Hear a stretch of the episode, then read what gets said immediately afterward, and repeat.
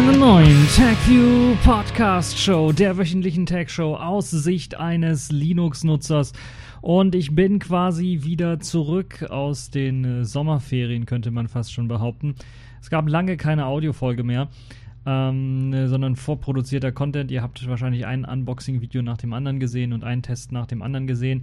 Es äh, wird in Zukunft wahrscheinlich ein bisschen was knapper mit der Zeit werden für den äh, Podcast. Ich werde mich aber bemühen, da wieder wöchentlich was ähm, rauszuhauen. Äh, diese Woche haben wir folgende Themen. Zum einen Chrome versteckt HTTPS und www. Valve und Collabora wollen Linux Desktop in VR. Linux unterstützt nun auch weiterhin Disketten. Google und Apple stoppen Auswertungen von deutschen Sprachaufnahmen. Purism nimmt Librem 5 Bestellungen an.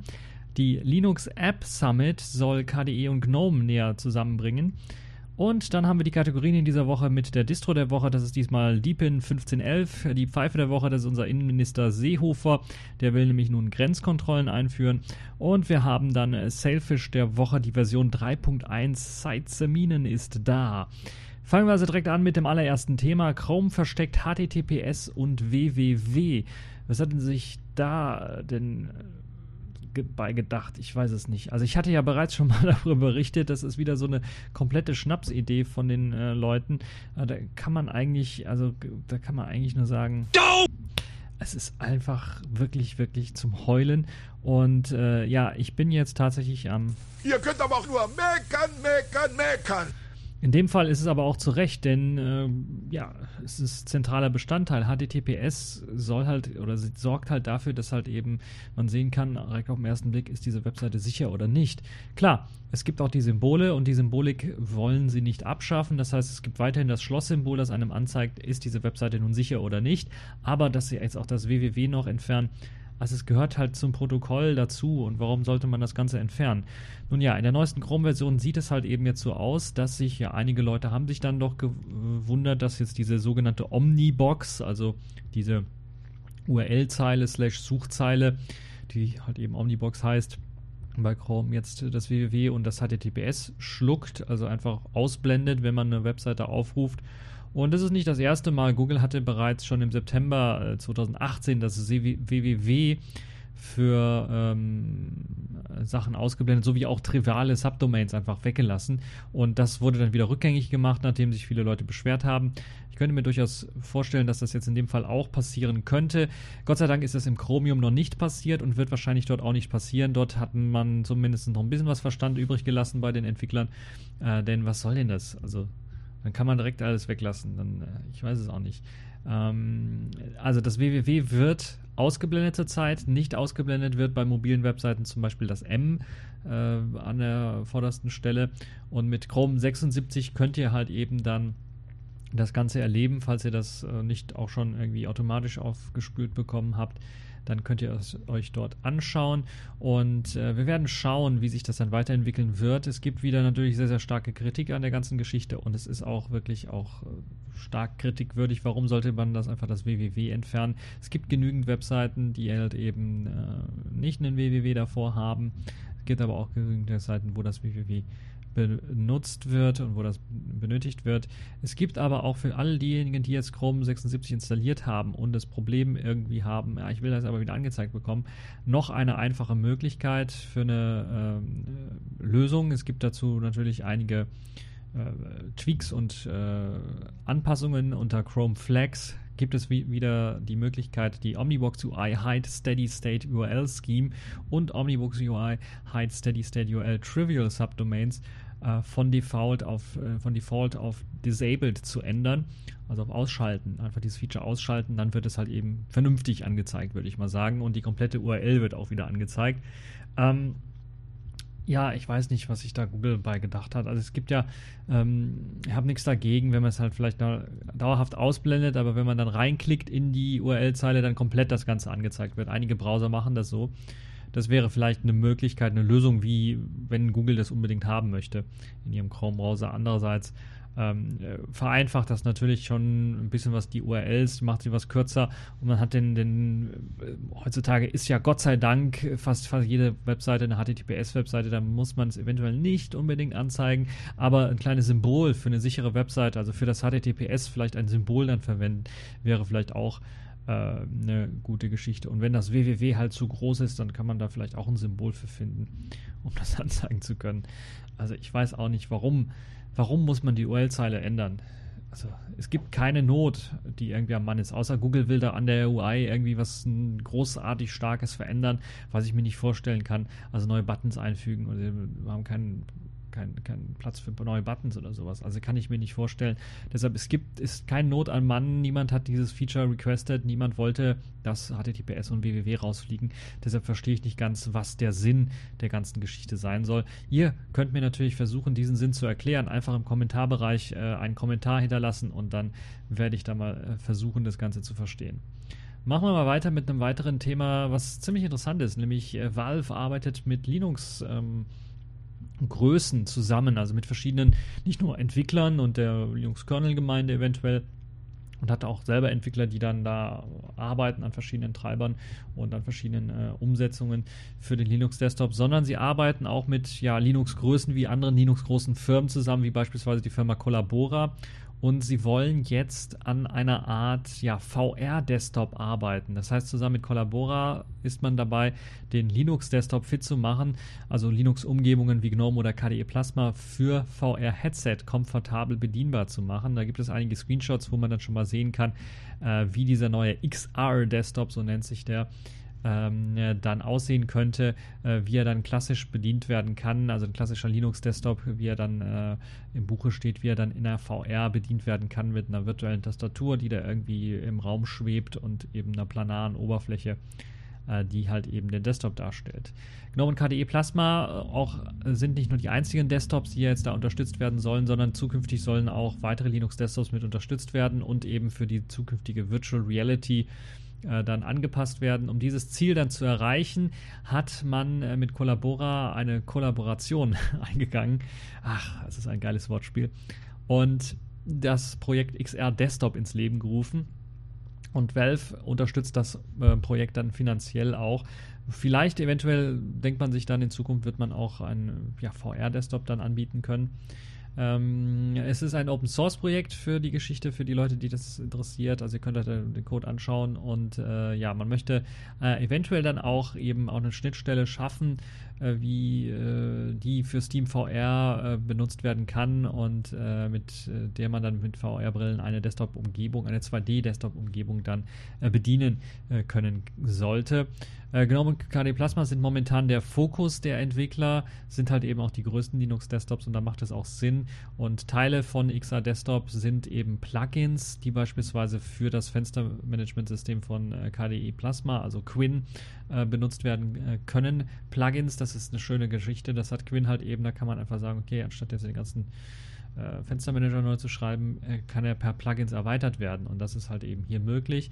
Andererseits muss halt eben bei, bei der GNOME Shell dann tatsächlich äh, ein Patch zum Einsatz kommen und da gibt es auch eine zahlreiche ähm, Anzahl von Patches für, den, für die GNOME Shell, damit das Ganze dort auch laufen äh, kann. Da ist es ja so, dass eben GNOME Shell und der Fenstermanager Metacity ein bisschen was enger verbandelt sind, also ein bisschen was komplizierter, das Ganze dann umzusetzen. Ähm, XR Desktop soll einen Overlay-Modus bekommen, in dem die Fenster dann über den Ausgaben einer anderen VR-Anwendung liegen können.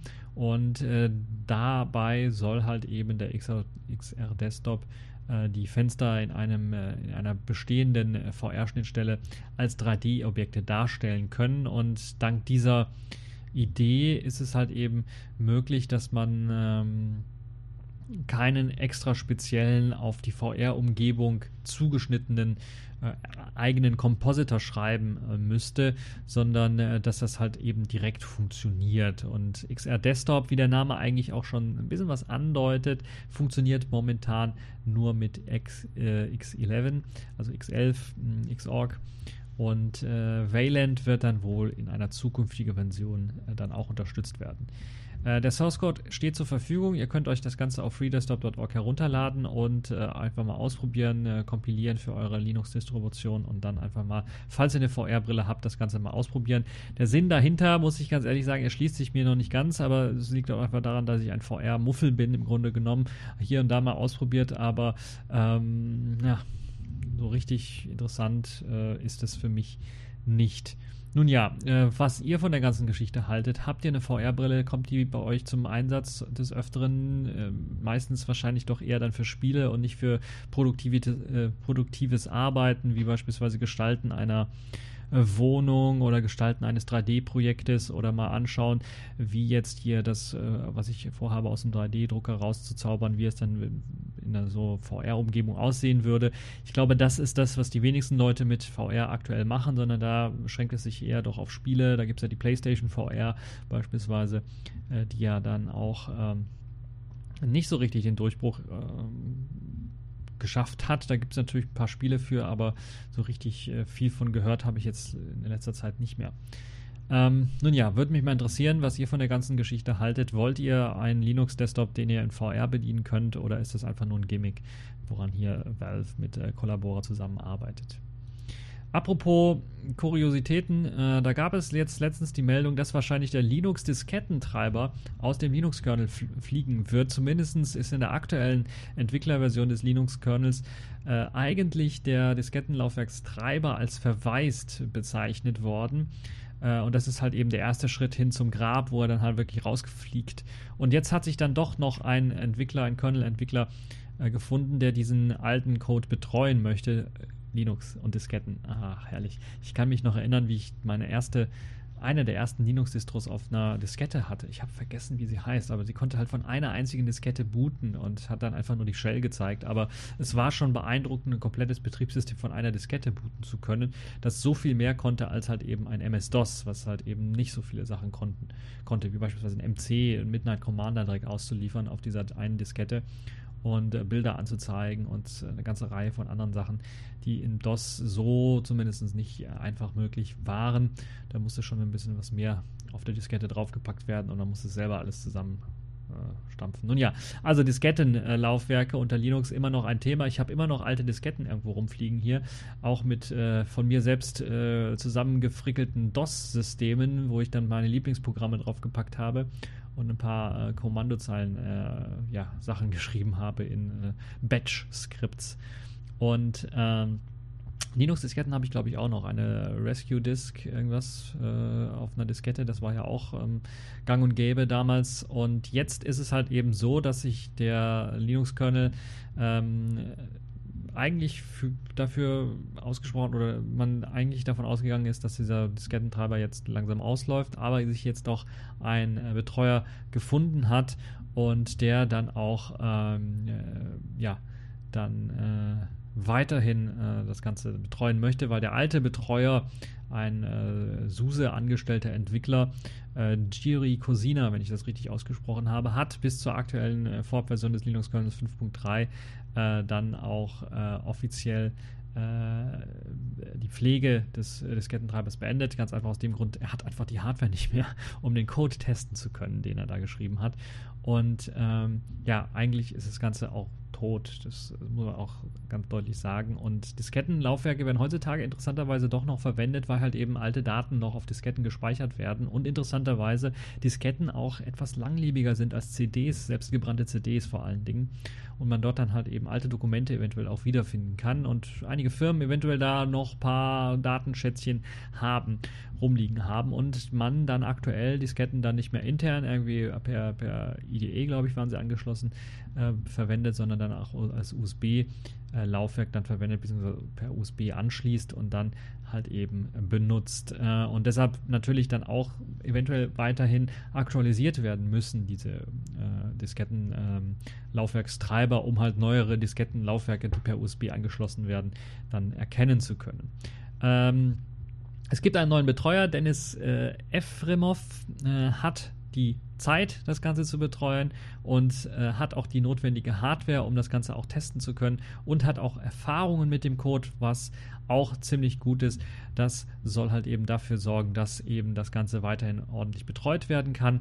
Er hat bereits auch schon einige Fehler im Code behoben und hat sogar auch ein äh, kleines Werkzeug geschrieben. Sitzcolor heißt das Ganze zum Testen äh, des ganzen Treibercodes und hat das Ganze dann damit auch erweitert. Und der Treiber für Diskettenlaufwerke ist halt eben wirklich tatsächlich der älteste Bestandteil im Linux, einer der ältesten Bestandteile im Linux-Kernel überhaupt, weil halt eben damals von Diskette gebootet werden musste, um das Ganze ausprobieren zu können.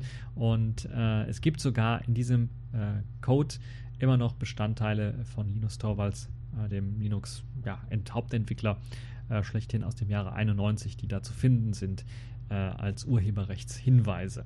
Also auch eine spannende Geschichte und deshalb sicherlich auch eine schöne Sache, dass das weiterhin gepflegt wird.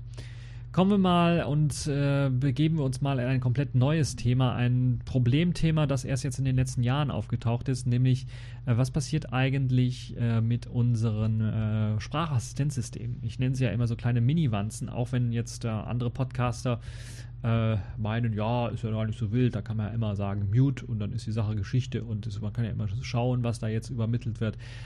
Es ist nicht immer klar, was geschaut werden kann und was nicht geschaut werden kann und es ist ganz klar, wenn eben die Standardeinstellung ist, ich lausche quasi immer auf das Codewort und ich gehe nicht in Mute-Modus, dann ist es halt so, dass es auch manchmal passiert und da gab es ja bei den äh, Amazon Alexa-Geräten ähm, nee, wie heißen die, Amazon Echos gab es ja auch äh, das große Thema, dass halt eben da mitgelauscht worden ist und dann Gespräche mitgelauscht worden sind. Und das ist bei Googles Assistant nicht anders, weil halt eben diese Codewörter, die gesprochen werden müssen, um dann etwas auf den Server zu übertragen, halt auch manchmal zufällig ausgelöst werden könnten, äh, können und das halt eben dann an die Server geleitet werden. Und bei Google sitzen dann auch tatsächlich Leute dort, die bezahlt werden, um die Auswertungen vorzunehmen. Das heißt, da sitzen nicht nur Maschinen, die eine automatische Antwort dann generieren, generieren für die Sprachanfrage, sondern teilweise auch Menschen, die bei ja, etwas schwierigeren äh, Sprachanforderungen beispielsweise das Ganze dann auswerten und dann das Richtige anklicken, was denn jetzt hier ähm, erkannt worden ist oder was nicht richtig erkannt worden ist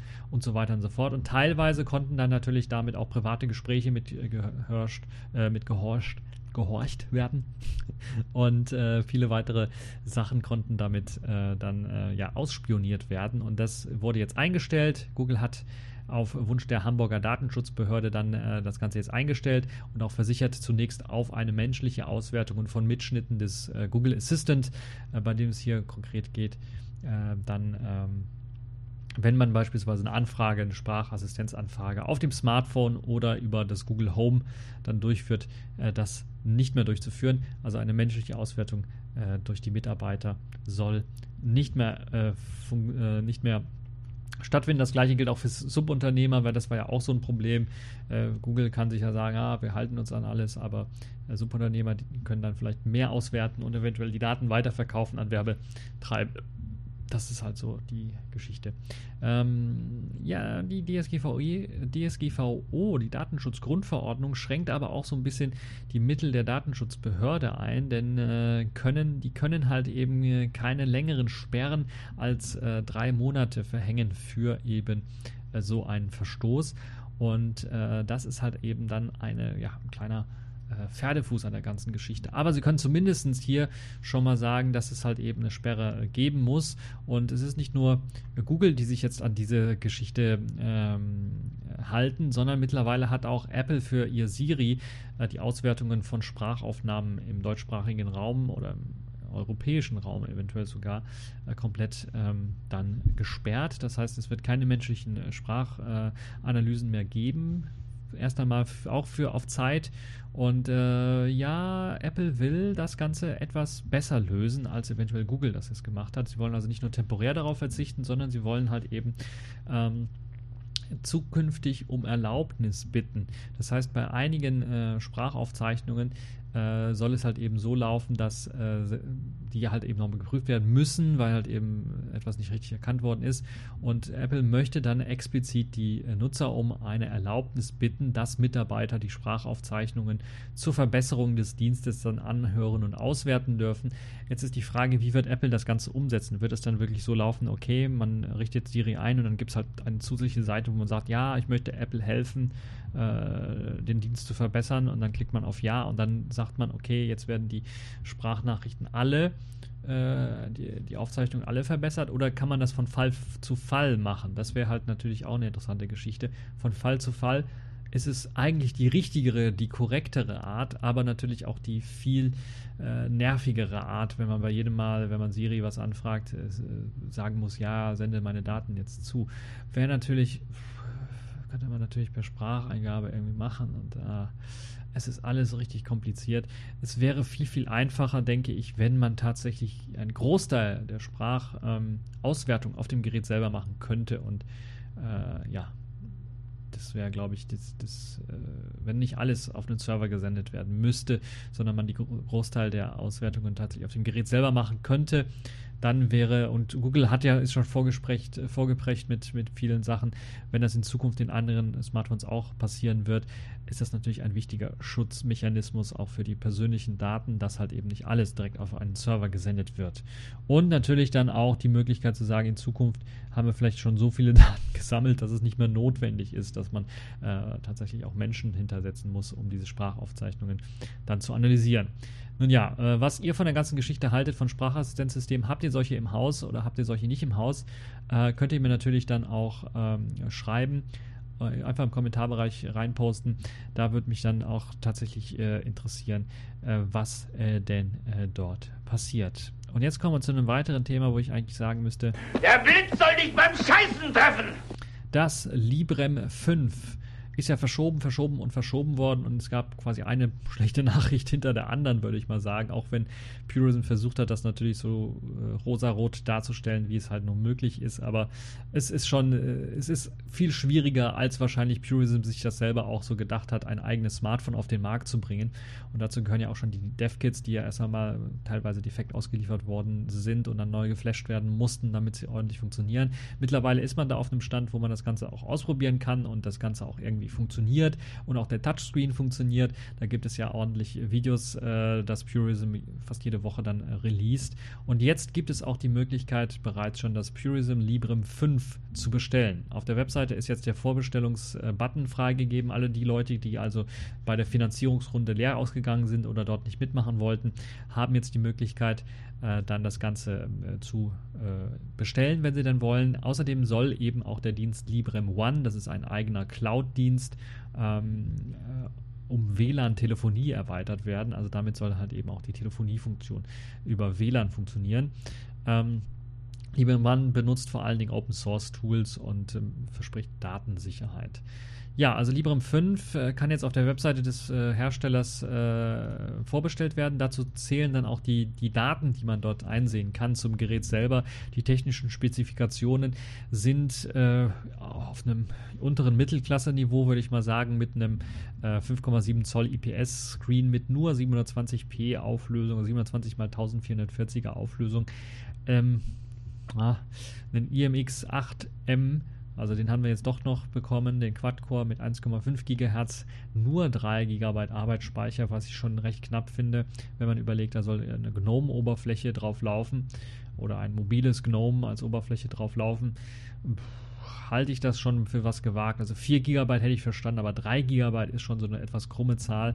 32 GB eMMC interner Speicher.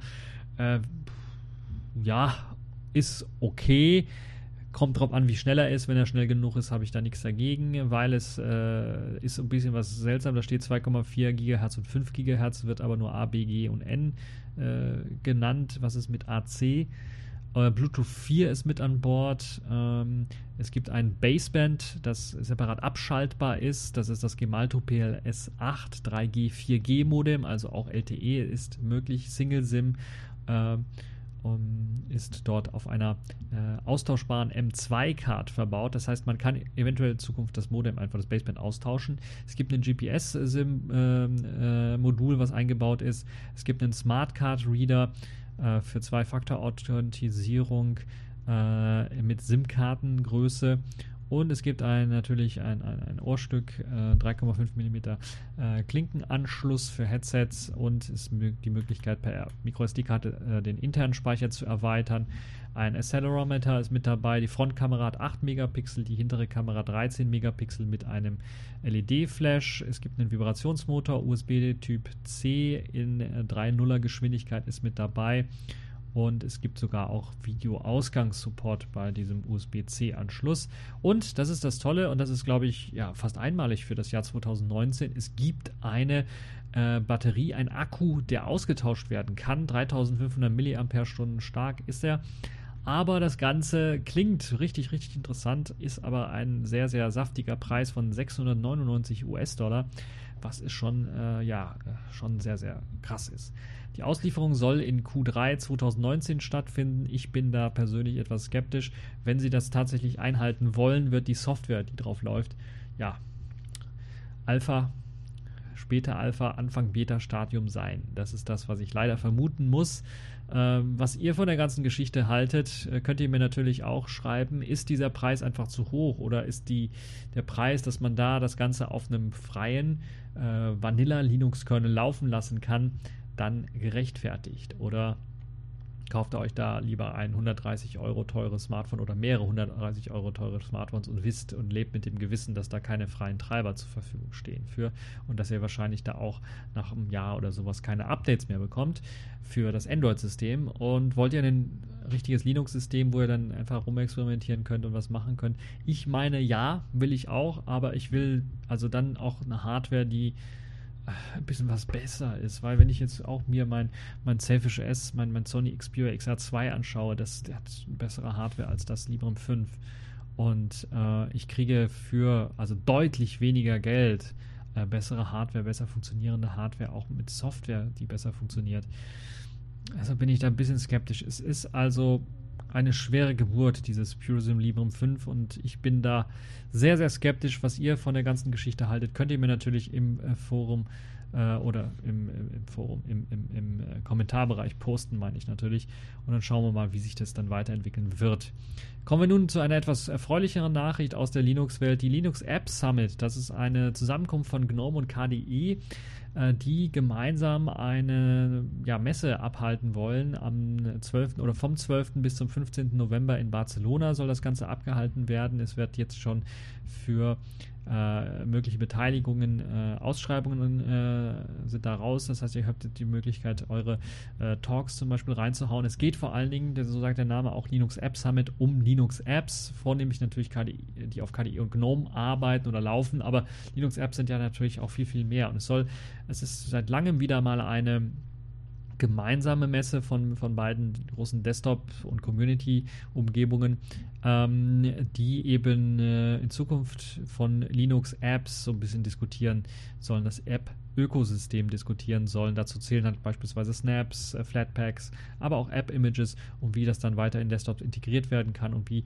es weitergehen soll mit der Interoperabilität äh, und äh, den verschiedenen Sachen. All das kann äh, nachgelesen werden und das könnte eine ziemlich interessante Geschichte sein. Äh, zusätzlich gibt es in diesem Jahr auch eigene Konferenzen für die Desktops. Einmal die Academy 2019 in Mailand. Äh, die findet äh, statt, lasst mich nicht lügen, lasst mich mal schauen. Die findet statt vom 7. bis zum 13. September. Und dann findet die Guadec in Griechenland statt. Das ist die GNOME-Entwicklerkonferenz. 2019. Äh, die findet vom 23. bis zum 28. August statt, also noch in diesem Monat. Äh, und ja, dann halt eben äh, vom 12. bis zum 15. November in Barcelona noch ähm, die Linux App Summit. Das heißt, wer alle diese Konferenzen besuchen möchte, hat viel Spaß und kann durch Europa reisen. So, äh, machen wir mal weiter und zwar mit den Kategorien in dieser Woche. Accepted. Connecting. Complete. System activated. All systems operational.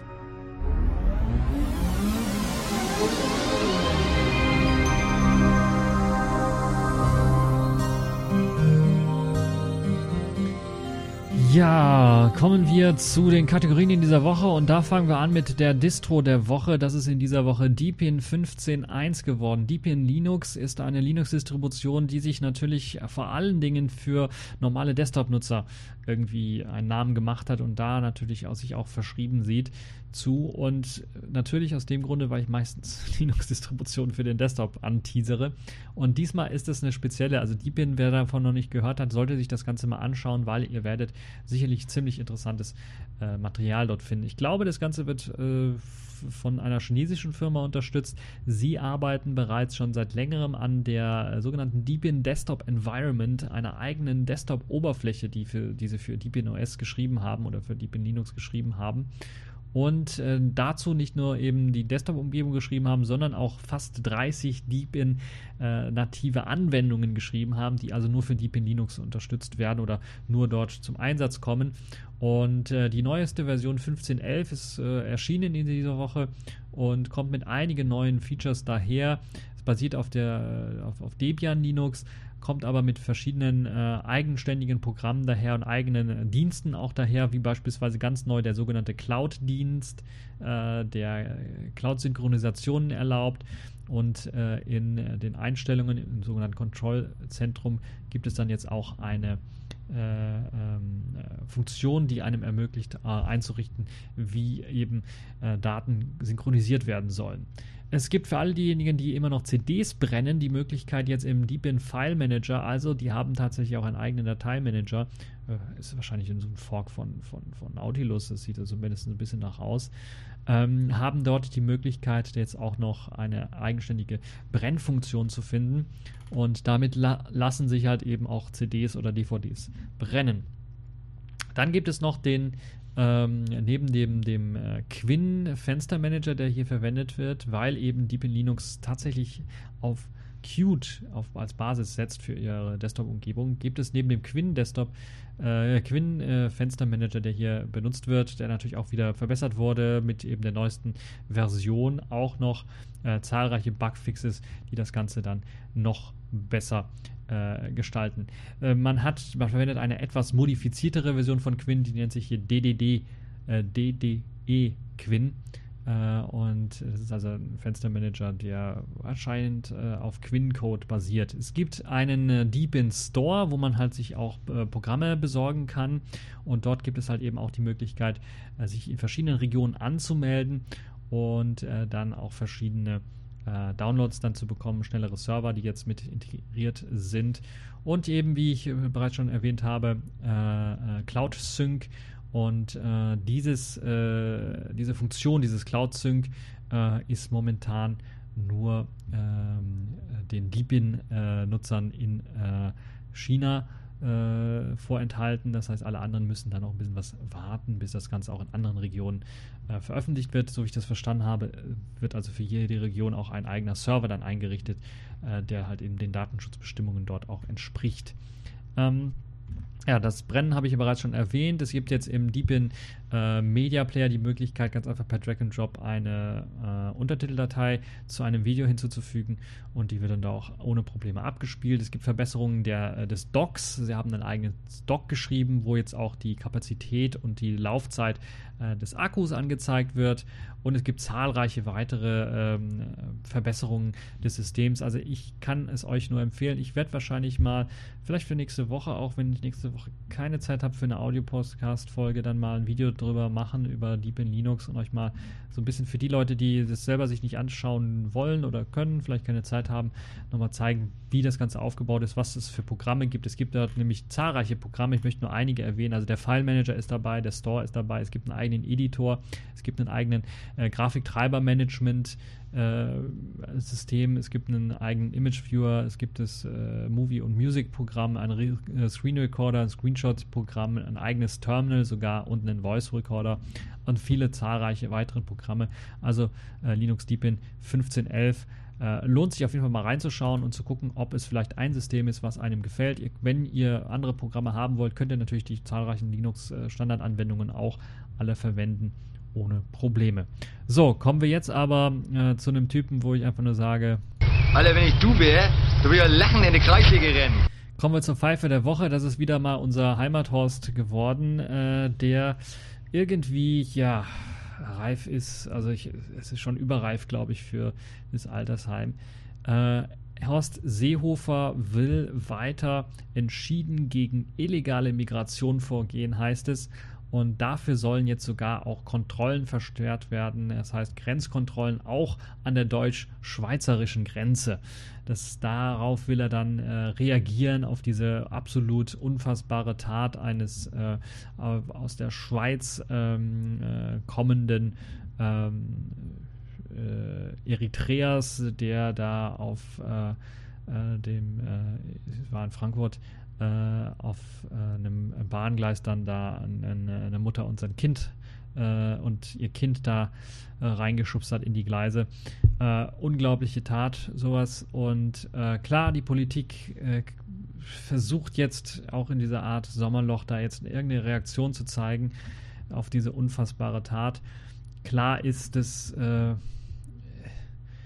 solch eine unfassbare Tat natürlich selbst mit so einer Kontrolle an der deutsch-schweizerischen Grenze eventuell nicht hätte verhindert werden können, weil natürlich diese Person jetzt in dem Fall äh, nicht international irgendwie gesucht worden ist. Von allem, was man so gehört hat, soll derjenige da aus irgendeiner äh, psychiatrischen Einrichtung, er sollte auf jeden Fall psychiatrisch behandelt werden, ist da ähm, äh, geflohen, ähm, hatte also psychische Probleme. Äh, das ist halt alles ziemlich, ziemlich harter Tobak, ähm, das ganze Thema, was das angeht.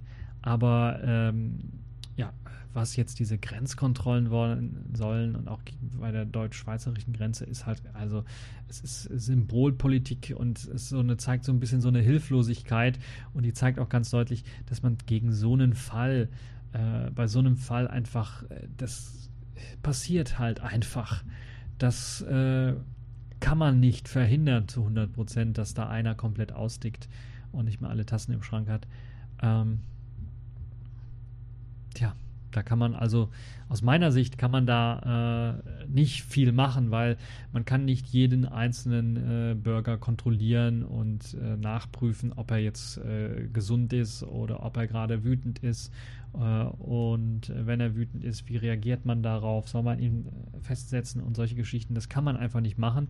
Und dass er jetzt auch noch Kontrollen an der Grenze zur Schweiz haben möchte, anlassbezogene und zeitlich befristete Kontrollen, heißt es natürlich auch wieder, ähm, es soll bis Ende September dann ein Konzept stehen. Es zeigt die ganze Hilflosigkeit und es zeigt auch, dass dieser Minister einfach, glaube ich, fehl am Platz ist. Ein anderer Minister hätte äh, so definitiv nicht reagiert. Da bin ich mir relativ sicher. Deshalb glaube ich auch zu Recht Pfeife der Woche äh, die Hilflosigkeit in Person Horst Seehofer. Äh, und äh, ja, falls ihr Input zu der ganzen Geschichte habt, könnt ihr mir das Ganze auch posten, solange wir zivil äh, bei der ganzen Geschichte bleiben und äh, Leute nicht irgendwie anlasslos irgendwie beschuldigen und das Ganze nicht in eine Art äh, ja, Schlammschlacht gerät, äh, wäre das sicherlich eine, eine Möglichkeit, dann auch damit zu diskutieren im Kommentarbereich. Machen wir mal weiter mit dem allerletzten Thema für diese Folge. Kommen wir zum Sailfish der Woche und da wollen wir uns mit Version 3.1 äh, beschäftigen. Sightseer-Minen heißt sie und ist jetzt gerade erschienen. Die ist schon ein bisschen länger, glaube ich, her. Ist nicht diese Woche, sondern letzte Woche erschienen.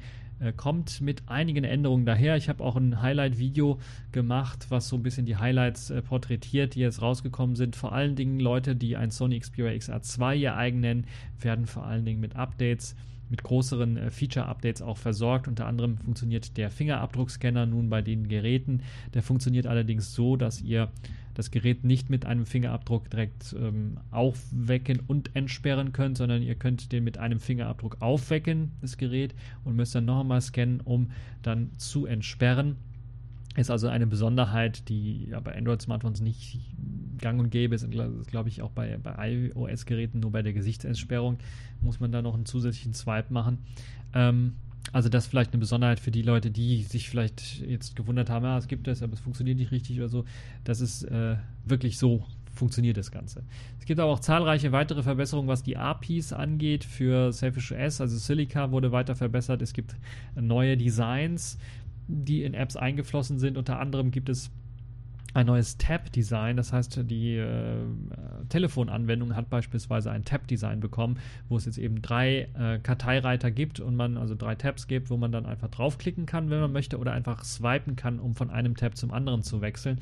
Im Zuge dessen wurde dann auch natürlich die Kontaktverwaltung ein bisschen was geändert und äh, dort gibt es jetzt auch die Möglichkeit, äh, Kontakte etwas besser sortieren zu können und äh, anstatt halt eben die, die großen Buchstaben in der Mitte zu sehen, gibt es jetzt eben an der rechten Seite ein bisschen vielleicht auch ja, angelehnt an die Android- oder iOS-Geschichten, die Möglichkeit, dort einfach zu scrollen und direkt zu den Buchstaben zu springen. Das hat sich dann in der Praxis als etwas besser erwiesen bei der Benutzung und ähm, äh, man sieht auf jeden Fall, dass auch an den neuen Apps, äh, dass Yola dort äh, Usability-Testing gemacht hat mit wirklichen Nutzern, die teilweise von anderen Plattformen kommen, um ihre User Experience dann besser zu gestalten. Das also zu der Geschichte. Die ähm, Telefonanwendungen, die, die Kontaktverwaltung wurde umgeschrieben, aber auch äh, zahlreiche andere Anwendungen wurden im Detail verbessert, wie beispielsweise die Benachrichtigungs-App, die für SMS oder MMS gedacht ist, äh, oder auch ähm, äh, XMPP, falls ihr das noch benutzt, ähm, kann jetzt, hat jetzt äh, eine andere Formatierung, was die Textzeilen angeht und äh, was die Symbole ein bisschen was angeht. Das gleiche werdet ihr auch beim Entsperren-Dialog finden. Dort gibt es jetzt eben auch äh, keinen kein OK-Button oder sowas, sondern es gibt jetzt tatsächlich einen Haken als, als, als Symbol. Äh, und äh, ja, viele weitere Änderungen äh, im Detail, beispielsweise die Uhr-Anwendungen. Anwendung hat jetzt auch die Tabs bekommen. Das heißt, anstatt dass man da jetzt in die ähm, in das Pulley-Menü geht, um dann zwischen den verschiedenen Anwendungen zu wechseln oder dass man da äh, ja, mehrere Sachen auf einer äh, Seite einstellen kann, gibt es jetzt tatsächlich äh, drei verschiedene Tabs. Das hat sich als einfacher erwiesen. Es wird wahrscheinlich in weitere Anwendungen mit einfließen und äh, da die API jetzt zur Verfügung steht, werden auch wahrscheinlich auch Drittanbieter-Anwendungen jetzt auf diese Funktion zugreifen können und dann auch diese Tab-Funktion wahrscheinlich einfügen können. Äh, für meinen Teil sieht es noch ein bisschen was fremdkörpermäßig aus, muss ich ganz ehrlich sagen. Also das Design wird wahrscheinlich jetzt in den kommenden Versionen noch etwas verbessert oder ergänzt, sodass das ein bisschen was klarer wird, auf welchem Tab man sich gerade befindet. Also das muss äh, farblich noch ein bisschen was hervorgehoben werden dann wäre es fast perfekt. Für alle diejenigen, die noch kein Selfish S ausprobiert haben, die haben jetzt die beste Chance und beste Gelegenheit, falls ihr ein äh, Sony Xperia X oder XA2 Device habt, also Gerät habt, habt ihr jetzt die Möglichkeit mit eben dieser neuen Version beim ersten Mal flashen auch direkt zu sagen, ich möchte, dass das Ganze äh, komplett auch verschlüsselt daher äh, pass passieren soll, dann wird das Ganze mit Lux auch verschlüsselt und dann habt ihr ein richtig sicheres äh, Gerät. Also es gibt auch die Möglichkeit, die Home-Partition zu verschlüsseln, falls ihr das wollt. Und äh, dort befinden sich halt die eigenen Dateien äh, drauf. Äh, kann ich nur empfehlen, das dann so zu machen. Ansonsten gibt es in Sachen Sicherheit äh, auch noch weitere Verbesserungen äh, an der einen oder anderen Stelle. VPN wurde auch weiter verbessert und einige Bugs wurden dort behoben und VPN-Verbindungen sollten jetzt deutlich stabiler laufen. E-Mail und Kalender wurden deutlich verbessert. Dort gibt es jetzt eben nicht nur die Möglichkeit, Active Sync äh, vernünftig durchführen zu können, sondern auch die äh, ja, Synchronisierung äh, mit, mit, mit äh, CalDAV und Kata funktioniert deutlich besser und äh, auch äh, Ein, Einladungen und Automatic, automatische Antwortsysteme können nun durchgeführt werden. Und natürlich gibt es auch weitere Verbesserungen, was äh, Bibliotheken angeht im System, die verbessert worden sind, die erweitert worden sind. Die Geschwindigkeit des Systems wurde ein bisschen was hier und da noch getweakt und getuned und insgesamt läuft das Gerät dann deutlich, deutlich flüssiger als zuvor und es gibt zahlreiche weitere Verbesserungen, die ihr im Artikel natürlich nachlesen könnt. Ihr könnt das auch in meinem Video dann euch anschauen, falls ihr das vor, äh, vorab mal sehen wollt, wie das Ganze aussieht. Das Video ist allerdings in Englisch gehalten für die Leute, die sich dafür interessieren. Und ja, äh, das äh, zum Schluss nochmal. Die Preise haben sich erhöht. Also Selfish X für das Xperia XR2 kostet jetzt tatsächlich 49,90 Euro. Das heißt, man ist wieder beim ursprünglichen Preis angekommen. Und für die Leute, die vielleicht die freie Version haben und ein Update machen wollen, äh, auf die äh, bezahlbare Version mit dem Android-Support, der natürlich auch wieder stark erweitert worden ist, vor allen Dingen für das XA2, wo man halt eben die Android-Support-Runtime weiterhin auf Version 8.1, glaube ich, geupdatet hat und dort weiterhin updaten kann. Ähm, dort gibt es halt eben dann auch die Möglichkeit, dies zu tun. Also erst einmal die freie Version herunterzuladen, auszuprobieren auf dem XA2 und wenn man dann Android Support, ActiveSync, also Exchange Support haben möchte und noch äh, den Predictive Text Support, also die Auto-Wortvervollständigung beziehungsweise ja, Auto-Wortvervollständigung, dann äh, muss man halt eben die 50 Euro bezahlen. In den 50 Euro sind natürlich auch dann weiterhin Support und Updates mit inklusive und die kriegt ihr dann auch relativ regelmäßig. Äh, fast jeden zweiten Monat gibt es große Updates, wenn nicht sogar fast jeden Monat ein neues kleines Update, das äh, ein paar Sachen fixt und verbessert. So, das war's jetzt für diese TechView Podcast äh, Folge. Ich hoffe, es hat euch gefallen und äh, ihr habt Spaß dran. Ihr könnt natürlich auch wieder wie immer äh, abonnieren. Ihr könnt das Ganze natürlich auch subscriben in eurem äh, Lieblings-Podfetcher äh, Podcast äh, Anwendung und äh, auf YouTube könnt ihr das Ganze subscriben. Dort gibt es halt eben auch die Möglichkeit, die Playliste anzuschauen, der TechView Podcast, auch mit vielen Videos für die Leute, die sich dafür interessieren, das erste Mal reinhören. Und das war's für diese TechView Podcast Folge und bis zur nächsten Folge.